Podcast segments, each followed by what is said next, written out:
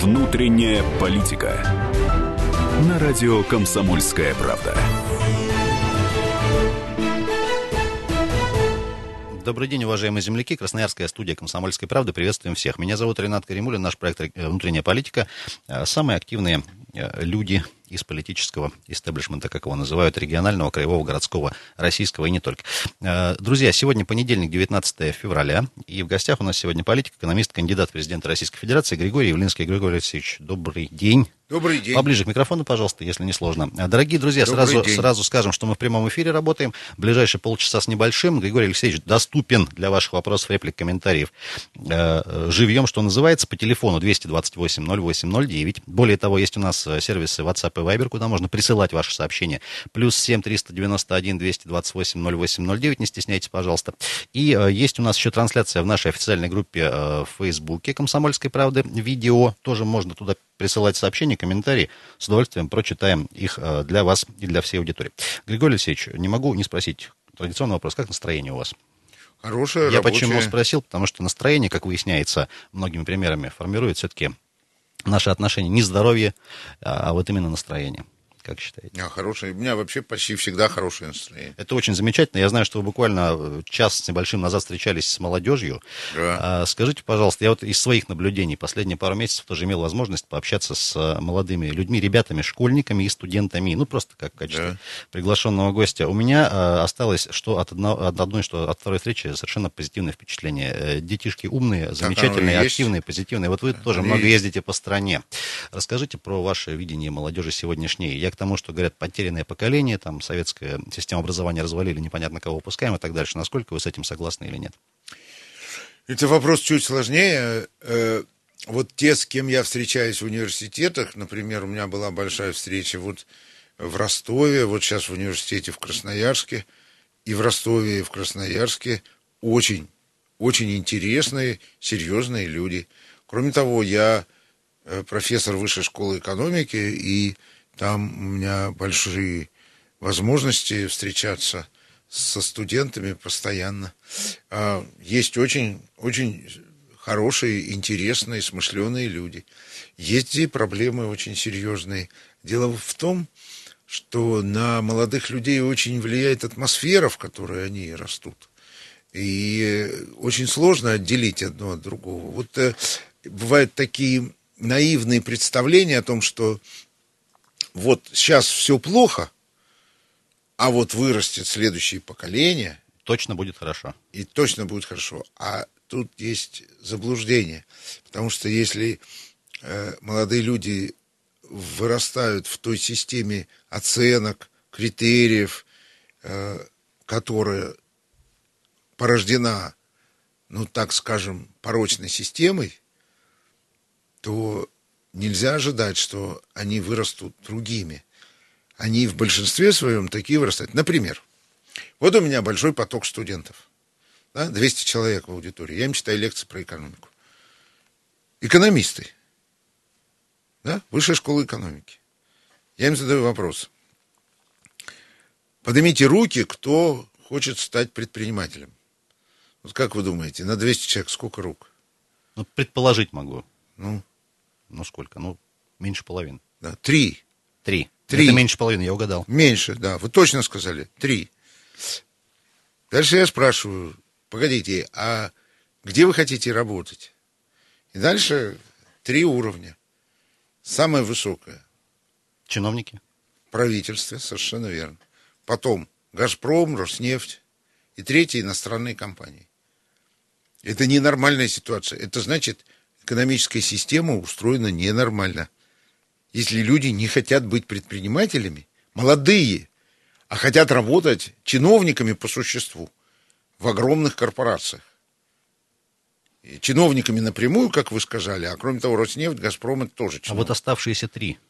Давайте про них расскажите. Это что давайте, за давайте. трое? А это люди, Отщепенцев. это люди, у которых есть э, ощущение, что они смогут себя реализовать в условиях свободы, в условиях творчества, Почему у остальных 197 нет, а у этих трех есть? А Вы же задавали что, себе этот вопрос? Да, а потому что это связано у них, с тем... скорее всего, такие же родители, наверное. Да, но дело в том, что есть люди э, с очень сильной внутренней энергетикой, которые оптимисты по определению. Вот они просыпаются утром в хорошем настроении, с улыбкой, и они верят в то, что можно что-то сделать. Это генетика, воспитание или что-то еще? Ну, это особенности характера. Но вообще говоря, если мы с вами все-таки будем сегодня говорить о политике, а не о психологии, смыкающейся с психиатрией, то тогда мы должны с вами говорить о том, что важнейшая задача государства создать такие условия, чтобы огромное большинство молодых людей ощущало в себе потенциал к самостоятельной творческой работе. Это вот главная задача. Вот, например, моя программа президентская называется «Дорога в будущее». А, если, например, спросить меня, э, как вот вы оцениваете политику, которая последние 15-20 лет проводится в России? На это обычно Явлинский отвечает, что... Явлинский сейчас ответит. Э, он возьмет цитату из очень старого фильма «Волга-Волга» и скажет, работа проделана большая, но так дальше дело не пойдет. Вот что я скажу вам. Поэтому сейчас нужно делать все иначе. Наступает новая эпоха, приходят новые времена, и людям нужны совсем другие условия деятельности, которые обязано создавать государство. Оно обязано создавать условия, в которых люди чувствуют себя свободными. А вот, кстати, еще один вопрос. Вот что такое, с вашей точки зрения, свободный человек? Свободный человек? Да. Ну, это я, например. Вот вы, например. Что, как вы ощущаете свободу? Через что? У меня любимая работа. Я позитивный. Да. А я вот вам добавлю к этому, что... Все. А? Наверное, пожалуй, все. Ну, это, это результат. А дальше я скажу вам, что свобода – это жизнь без страха. Это когда человек живет, не боится насилия, произвола, не боится, что его дело от него отнимут, не боится несправедливости. То есть знает, что может добиться справедливости. А, это жизнь без страха перед внезапной бедностью. Это жизнь без страха перед внезапной болезнью близких, когда он не сможет им помочь ничем. Вот жизнь без страха – это и есть первое состояние свободы. Вот государство должно так функционировать, чтобы большинство людей, абсолютное большинство, особенно молодежи, могло существовать и заниматься своим делом, не опасаясь того, что с ними что-то случится. Кроме того, творчество – это второй вопрос. Свобода плюс творчество. А что такое творчество? Творчество – это возможность рискнуть, когда ты можешь пересечь границу, которая установлена в настоящее время, и ты рискуешь и знаешь, что даже если что-то не получится, то твое государство даст тебе еще один шанс, и даст тебе еще один шанс, и даст тебе еще один шанс, пока у тебя все получится. Григорий Алексеевич, а как же тезис, что не боятся только не очень умные люди, скажем так? Неправильный тезис. Неправильный. Нет, неправильный. Не боятся люди, которые уверены в том, что они преодолеют самые главные опасности, которые перед ними стоят. Возвращаясь к вашему тезису, вы сказали, что основная задача государства обеспечить те самые условия или вот атмосферу, да? Да. Такую правильную, что называется. Да. А, можно тезисно за последние 15-20 лет вот, э, вот эта атмосфера и вот эти условия, что было создано неправильно и кем? Неправильно. Ну, пожалуйста, вот, вот эти... первое, первое Пожалуйста, что, первое. на ваш взгляд... Да, на... я с любого конца могу начать. То, что бесконечные новые запреты, то на проведение митингов, то на проведение пикетов, то на публикации, то на работу в интернете, то на э, самовыражение в самых разных формах, бесконечные ограничения. Потом бесконечный комплекс э, законодательства, связанный с э, контролем с контролем в интернете. Вот этот закон Яровой там и так далее. Ведь это смысл-то какой? Что было сделано неправильно?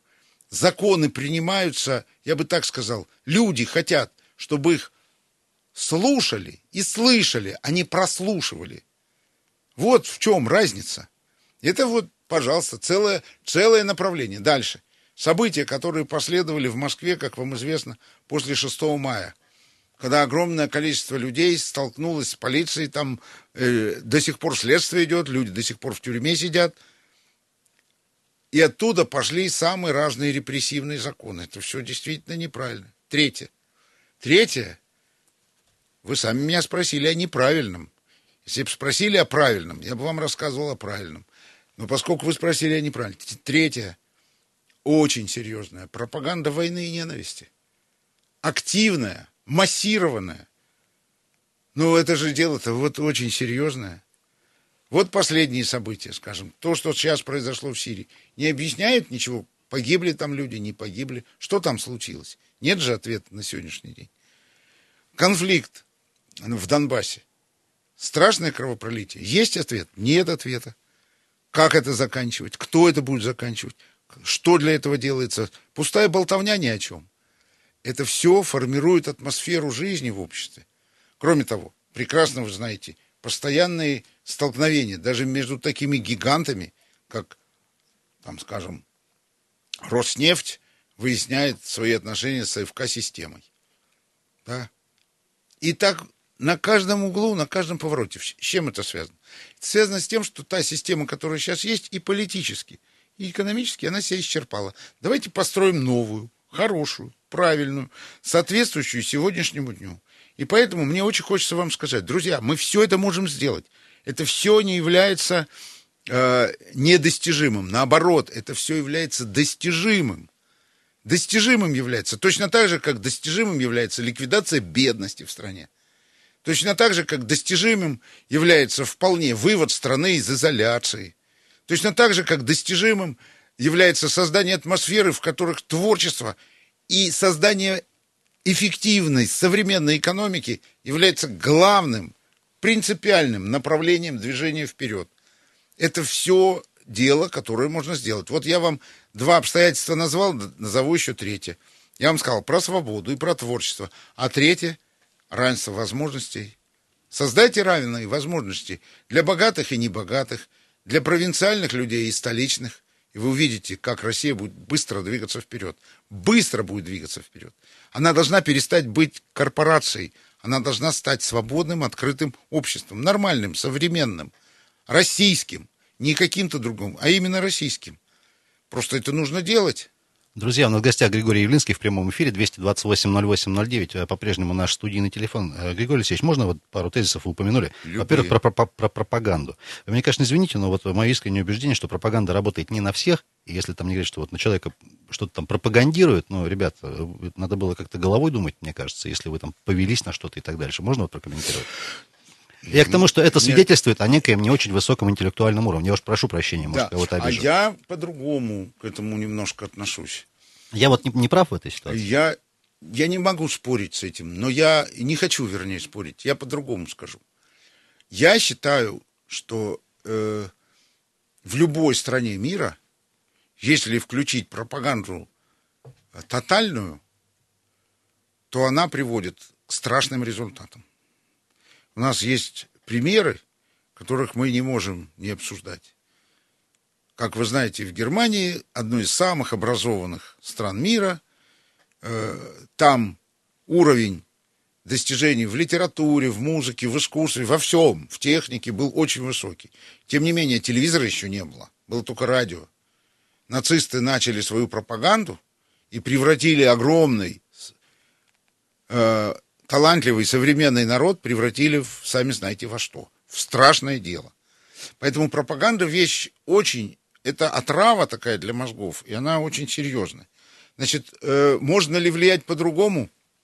Да, может быть, не все люди это воспринимают, но очень многие люди это воспринимают. Пропаганда в, э, в посттоталитарном обществе, то есть в обществе, в котором мы живем, э, в обществе постиндустриальном, она очень хитрая, она очень тонкая, поэтому она действует везде. В Британии случился Брекзит – да? 42% французов проголосовало против Евросоюза. Казалось бы, да? Да, вот, я же про это вам говорю. Американцы, американцы выбрали русского казака. Знаете, что Трамп член казаков? Почетный. почетный. Но он на, Исаул. На второй день, по-моему. Исаул, да, они его избрали. Они избрали. Под радостные сделали, вопли. Да, сделали Исаулом его. Вот. Ну, на самом деле, я могу эту тему продолжать. Смотрите, в Германии до сих пор не могут сформировать правительство. Они не готовы к этому. Вот что происходит. Это общемировые тенденции. Но в России очень часто то, что там является мейнстримом, у нас превращается в экстрим. У нас этого просто гораздо больше. Я запишу становится. это, если вы не против. Э, можно еще один, вот буквально реплика по поводу да все, что закон Яровой, Яровой вы упомянули, да, вот да. я вот тоже при всем уважении не могу его назвать рабочим, потому что сразу же после того, как тезисы его были проговорены в Госдуме, сразу же, и, значит, у нас и операторы связи сказали, что, ребята, у нас нет таких физических возможностей все это хранить. То есть, как рабочий, я пока не могу его лично воспринимать. Вот, то есть, закон есть, но в, реализа... так, в реализации так, Это же дискредитация закона. Вот это очень плохо. Законы надо принимать такие, которые можно реализовывать. Ну, блин, ну мы раз в пять лет выбираем вот этих вот замечательных э, а вот молодые, людей. молодые люди, см... а, плохо выбираете. Как выбираете, Нет, мы так выбираем и хорошо, не надо. Как это вы выбираете? Мы хорошо? нормальных выбрали. Вот. Я не знаю, кого.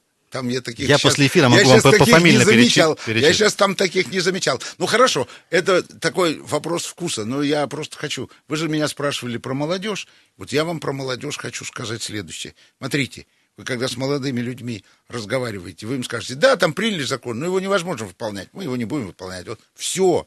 Вы ему на всю жизнь заложили клеточку, что законы можно не выполнять, и вообще люди пишут глупые законы, да еще их и принимают, да их еще и подписывает президент.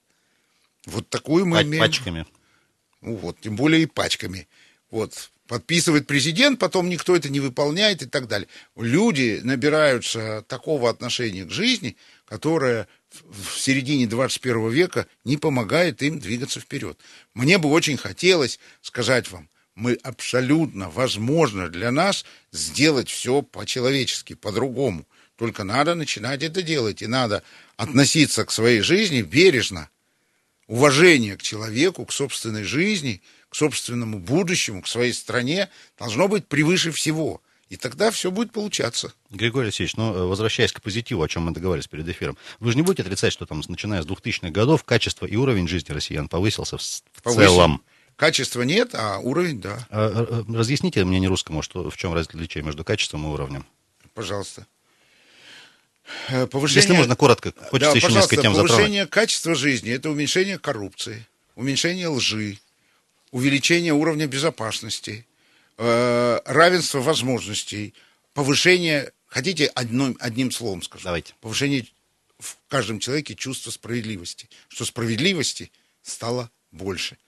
Для русского человека, российского человека, чувство справедливости исключительно важная сторона жизни.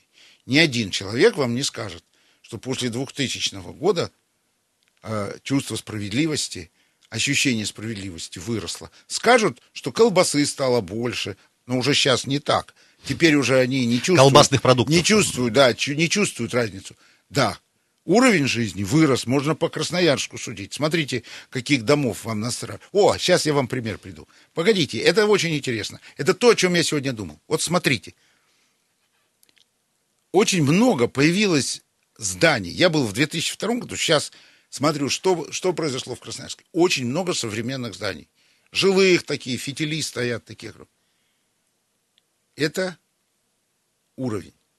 А качество, я смотрю, ну что это за архитектура такая? Ну что это за случайное размещение домов? Не самая веселая в Красноярске тема. Давайте так все-таки... как что тема? Вот вам теперь понятно, Какая разница между уровнем и качеством? Я надеюсь, что наша аудитория точно все поняла. Теперь. Вот и все. Григорий Алексеевич, вы упомянули вот тех трех человек, счастливцев, которые все-таки хотят стать предпринимателями. Можно вот э, вам вопрос как экономисту? Смотрите, да. есть два тезиса. Э, если в стране, в любой, неважно, не, не обязательно в России, э, большое количество малых и средних предпринимателей, то это свидетельствует о некой низком уровне государства, скажем так, и экономики. А есть другой тезис, наоборот. Чем больше, мелкого и среднего, тем лучше. Вот что касается Красноярского края, доля, скажем так, э, налогов, которые поступают в бюджет краевой от мал, мал, мал, малого и среднего предпринимательства, это около 3%. Возникает вопрос, они нам нужны вообще или нет? Вот как вы к этому относитесь? Да, я считаю, что... Вы на какой нас, стороне, У нас примерно, сейчас скажу вам, 16% людей в стране заняты средним и малым предпринимательством. Вы сейчас про белых говорите или вообще про всех? Про белых, известных, которые платят налоги. Угу. Вот. Э, в Китае 85. Да? э, в Соединенных Штатах 68. Я сторонник того, чтобы на данном этапе в России было много среднего и малого предпринимательства. Я считаю, что это жизненно важный этап для развития нашей страны. Самореализации людей и людей, которые смогут прокормить собственную семью. В том числе почему? Считаю, что это более для страны обнадеживающее и более для страны полезно, чем э, невероятная толпа бюджетников. Вот э, лучше бы, чтобы люди сами отвечали за свое будущее, чем когда люди просто живут на государственном содержании. Потому что я так определяю средний класс. Для меня средний класс меряется не по, по уровню зарплаты, а потому что он сам отвечает за свою семью и за свое будущее. Сам. И сам может создать эти условия. Государство обязано предоставлять гражданину эти возможности. Обязано сделать так, чтобы он не боялся. Обязано сделать так, чтобы он был уверен в завтрашнем дне. Просто обязано в продолжение вот этой же темы, да, есть большое количество людей, так объективно сложилось исторически, что есть и другая сторона, тоже предпринимателей, их огромное количество, которые никак не администрируются, не платят налоги, ну, так называемые вот эти вот э, в серую работают, да. Тем не менее, смотрите, они же э, за пособием по безработице не стоят. То есть они здесь, здесь не доплатили немножко, да, а здесь не добрали у государства. Вот э, это не есть какой-то такой Э, феномен. Я спокойно к этому отношусь. Это связано с качеством. Они, они ничего не просят. Они, я вам сказал, они сами я обеспечивают семью. к этому отношусь и, ну, вот и могу, просто... могу ответить, нет, не так. Это вопрос, это вопрос качества государства. Если у вас качественное государство, качественное, прозрачное, профессиональное, размышляющее о том, как создать правильные экономические условия, у вас много-много людей будет постепенно переходить из теневой сферы в официальную. Просто вы устанавливаете... Инициативно. Сами. В том числе. Будут, сами, потому что любой нормальный человек, и даже ненормальный, он хочет платить налоги. Например, представьте себе, что вы едете в автобусе. Так вот, если билет в автобусе стоит 100 рублей, никто не платит и никто никого не осуждает. Если билет стоит 10 рублей... Или 5 или пять. Все платят, и все стыдно не платить, и все будут платить нормально. И человеку приятней, приятней зайти в автобус, заплатил 10 рублей, сел и поехал. И чувствуешь себя нормальным человеком, так и с налогами. Любому человеку приятно платить налоги, но только разумные. Только такие, которые помогают жить, а не которые его угробят. У него поборы будут про это, про это, про это. Потом силовики приходят, потом этим надо что-то всунуть, потом этот надо отжать, потом администрация, потом еще какая-нибудь, потом бандиты, потом э, бандиты в форме и так далее. И человек не может работать в таких условиях. И он уходит в серое. Он рассчитывается. У него тоже есть налоги, только он платит их бандитам. Ну, условно говоря, бандитам или теневикам каким-то. Он же все равно их платит. Ну так освободите его от этих платежей, тогда будут другие. То есть это вопрос качества работы государства. Государство должно создавать, обязано. Им более того, если вам кто-нибудь, придя в эту студию, скажет, что он не может это сделать, скажите ему, уходи, придут другие и сделают. Вам сейчас такой будет плач Ярославный о том, что да это невозможно, это нельзя сделать, то нельзя сделать, ничего нельзя. Вообще ничего, конечно, нельзя сделать. Тогда уходи, если ты ничего не можешь сделать. Уходи, давай, давайте менять власть, а? Каждые 3-4-4 года. Давайте выбирать губернаторов без фильтров. Давайте выбирать мэров сами. Давайте, тогда можно оставлять налоги. Тогда вы с них сможете спросить, почему главная улица э, э Красноярска так и не отремонтирована? Почему? В чем тут В проблема? этом году сделаем точно. Да? После выборов президента там ага. просто по срокам так получается. Весна, да весна раньше слово, не придет. Ну, не то слово. Ну, Красноярск только же появился. Григорий Ему сколько там? Год существует. Только улица только появилась. Правда, все улицы у вас Нам 300... называются Карла Маркса. Нам 390 лет, между прочим, в этом году. Смотрите, И что, нельзя было за это время улицу два больших, два больших, э, два больших таких флага, которые постоянно перед каждыми э, выборами опять вытаскиваются где-то из загашников. Это прогрессивная шкала налогообложения, такой момент, да, и национализация природных ресурсов. Например, можно вот очень коротко? Можно. Вот, очень коротко. Значит, э, не надо трогать шкалу. Э, пускай будет плоская шкала, и Какая 13% же, ничего менять здесь не надо. Не надо. Да, она не такая справедливая, как прогрессивная, но только сейчас не время. Сейчас экономика балансирует между рецессией и стагнацией. Значит, в таких условиях не нужно трогать никакие налоги. Потому что это как с автобусом. Так люди платят, а сейчас сделаете прогрессивную шкалу, они платить перестанут. Вот, собственно, все. Поэтому не буду трогать. Не буду. Оставлю пока так. Знаю, что это непопулярно, что все, вот оставлю пока так. А второй вопрос, какой у вас был? А, про национализацию природы. Это вообще какая-то чепуха, потому что они и так национализированы. У нас по Конституции природные ресурсы нельзя приватизировать. Можно только получить право на их эксплуатацию и добычу. Вот здесь начинается вопрос. Там все непрозрачно, там все закрыто, там никто точно ничего не знает, что там происходит, ни объемы, ни эффективность, ни себестоимость точно никто ничего не знает. И это большая проблема. Здесь все люди правы. Поэтому я считаю, что как минимум для начала в первые 100 дней я внесу закон о том, чтобы всем открыли персональные накопительные счета. Знаете, базовый доход. Персональные накопительные счета. То есть каждый гражданин сможет получать часть выручки государства от продажи природных ресурсов и пользоваться ими, как сможет. Какая-то будет сумма, но учитывая, что я это буду делать постепенно, то с, начну с пенсионеров, с э, тех, у кого многодетные семьи и у кого очень низкий доход, которых я еще предполагаю освободить от налогов заодно. Экономически это все обосновано, и все это можно делать. Григорий Алексеевич, не так много времени, еще такой момент. Смотрите, на, на одном простом примере вопрос задам. А у нас 4 года назад э, так называемый антитабачный закон ввели, запретили курить там в кафе, в различных э, других учреждениях. Сначала люди там поистерили, курильщики, а сейчас, знаете, так привыкли. Сейчас и другая волна начинается. Тоже хотят уже и места для курения ввести в обязательном порядке. То есть, ну, некий откат назад. Смотрите, а, с, вот вопрос, вопрос, собственно, в чем? Вот Э, вот на таком примере можно смотреть, э, рассматривать такую историю, что, как бы, скажем так, вот эта вот борьба или защита прав всех против всех, она до какого-то, ну, безумия логического доходит. Еще раз объясните мне вопрос. Смотрите, сейчас э, сформулирую попроще. Смотрите, значит, сначала мы ограждали всех некурящих от курящих. Сейчас вспомнили, что у курящих тоже права вроде есть. Вот какой-то компромисс. Сейчас говорят про общественный договор. Значит, вот на таком... меня. Я более такой яркий пример приведу. Ладно, ну, из этой же области. Значит, у народа есть уклад жизни, традиция, культура. Это очень важные вещи. И надо к ним исключительно бережно относиться.